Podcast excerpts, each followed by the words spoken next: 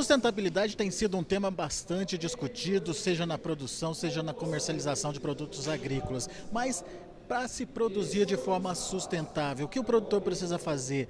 Como medir essa sustentabilidade dentro da propriedade? Aqui comigo está Augusto Silva, ele é diretor do Instituto Brasileiro de Agricultura Sustentável, justamente para trazer algumas dicas para a gente sobre essa prática sustentável na agricultura.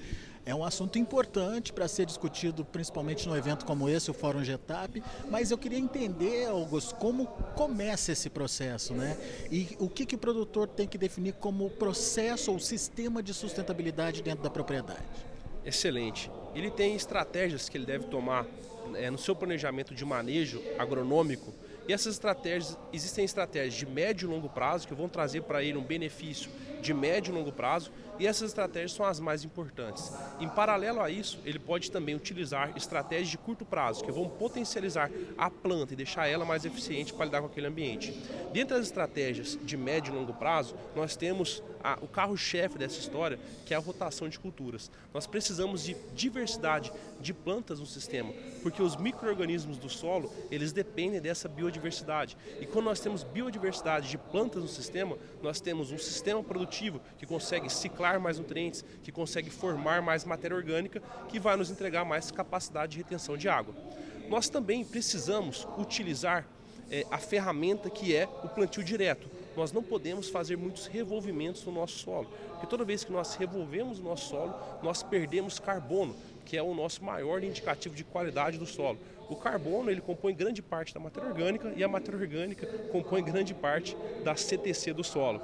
Além disso, é super importante trabalhar com alta produção de biomassa, alta produção de palhada, de plantas. Por quê? Porque em ambiente tropical nós temos uma alta decomposição desses materiais. Então nós precisamos ir pelo menos de 15 toneladas ano. Para isso, muitas vezes precisamos lançar mão, precisamos utilizar de consórcios na cultura de inverno ou, se possível, em situações como o sul do país, utilizar três é, safras dentro do mesmo ano. Isso são estratégias de médio e longo prazo. Estratégias de curto prazo, nós podemos estimular, por exemplo, o enraizamento das plantas com produtos hormonais, produtos também à base de algas. Nós podemos também aplicar produtos como, por exemplo, produtos hormonais na planta, que deixa ela mais eficiente para fazer a sua regulação estomática, ou seja, com mais eficiência, fotossintética. Nós podemos também utilizar ferramentas biológicas que induzem a resistência da planta e melhoram, por exemplo, o enfrentamento a doenças, bem como o hormônio chamado ácido salicílico, que melhora todo esse enfrentamento da planta a doenças. Podemos também levar inoculantes, é, solubilizadores de nutrientes. Isso são estratégias sustentáveis de curto prazo que devem andar junto com as estratégias sustentáveis de médio e longo prazo. Vamos lá, então vamos entender primeiro essa estratégia de curto prazo. O objetivo dela é reforçar ou potencializar aquilo que a planta consegue transformar e como ela vai se desenvolver, é isso? Exatamente. Com a estratégia de longo prazo, nós criamos um ambiente, mas isso demora a ser construído. Com a estratégia de curto prazo, nós exploramos esse ambiente da melhor forma. Então a planta está lá, está naquele ambiente produtivo. Se eu estimular ela a entregar um pouco mais de raiz, ela vai explorar melhor aquele ambiente. Então, esse cenário é você potencializar a planta naquele momento, no curto espaço de tempo, para explorar melhor o ambiente que ela está inserido. Agora, quais são é, os elementos que podem ser utilizados para potencializar? O que, que o produtor tem que procurar? Onde que o produtor tem que investir?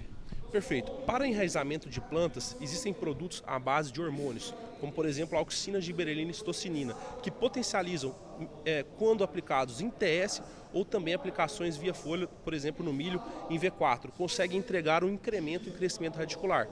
Quando nós olhamos para o controle de doenças, a planta tem sua própria estratégia de defesa, ela tem seus mecanismos de defesa. Muitas vezes sozinho ele não é suficiente, mas se nós potencializarmos os próprios meios de defesa da planta, nós conseguimos mais eficiência de controle de doenças. Entendendo que os fungicidas não têm eficiência de 100%, entendendo que os fungicidas caem a eficiência ao longo dos anos. Então, existe um hormônio que regula toda a estratégia de defesa da planta. Esse hormônio é chamado ácido salicílico.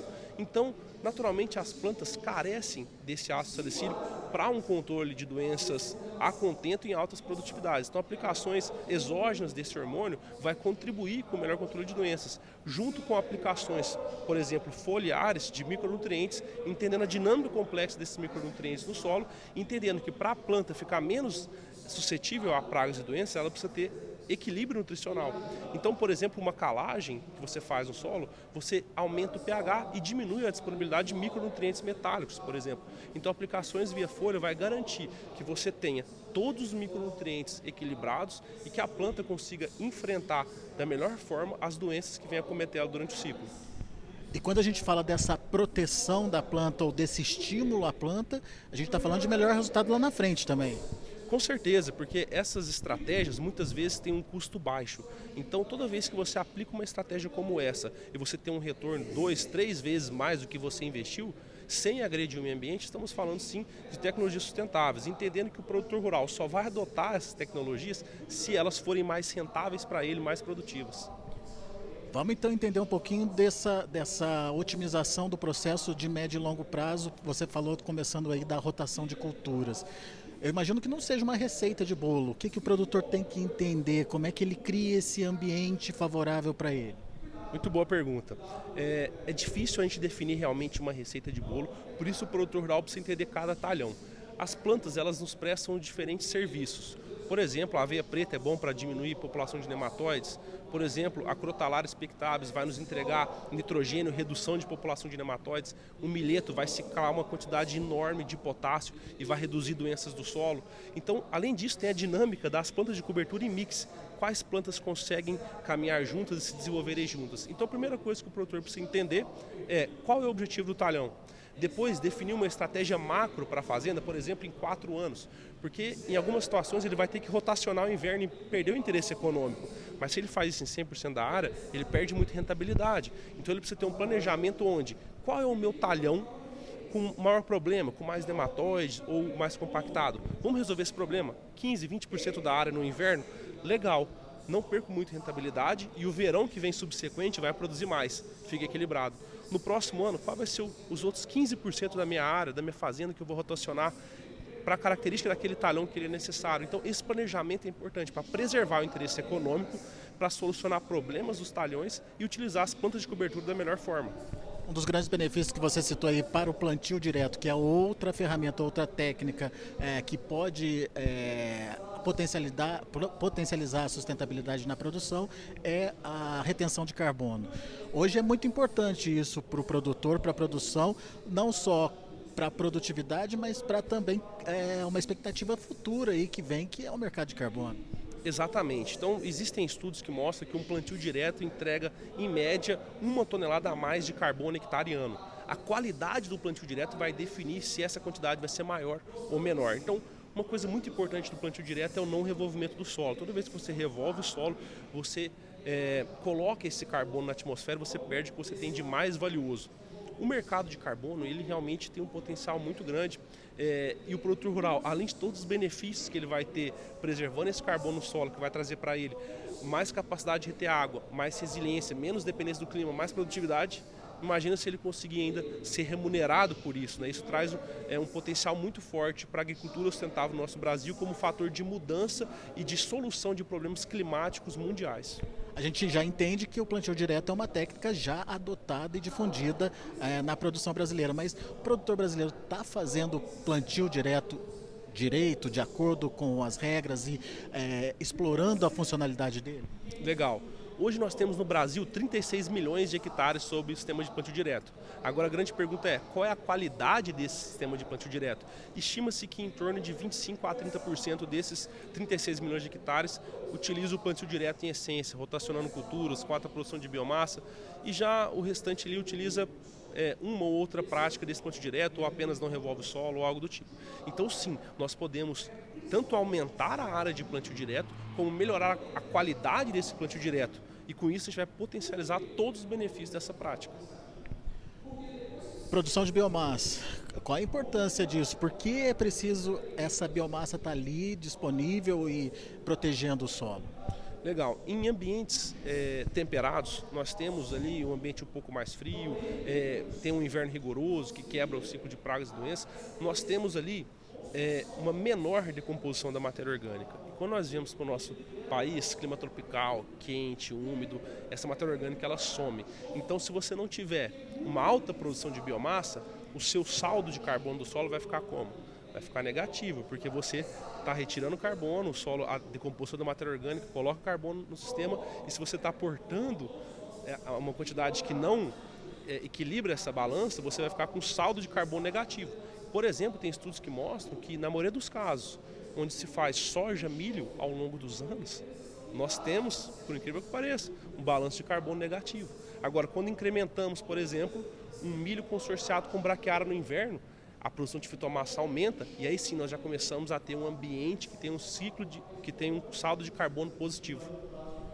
Nesse sentido, adotando todas essas técnicas de sustentabilidade, é, a planta fica apta a atravessar é, momentos de adversidade, como o cl próprio clima, por exemplo?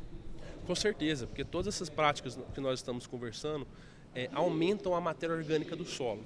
A matéria orgânica do solo ela é super importante para a capacidade de reter água e para a estrutura física do solo. Um solo com uma melhor estrutura, ele consegue fazer com que a raiz desça mais, consegue é, segurar mais água naquele ambiente e pode possibilitar aí com que o seu solo consiga armazenar 30, 20, 40% a mais de água. Então, numa situação de déficit é, hídrico, com certeza uma área com mais matéria orgânica, com uma estrutura física interessante, vai estar muito mais preparada para entregar maior produtividade em um ano em que muitos produtores vão acabar sentindo isso. Você falou na sua palestra da diferença entre parâmetros químicos, que às vezes muito parecidos podem dar resultados diferentes, e que o diferencial está exatamente nos parâmetros biológicos. Explica melhor para a gente qual é essa relação.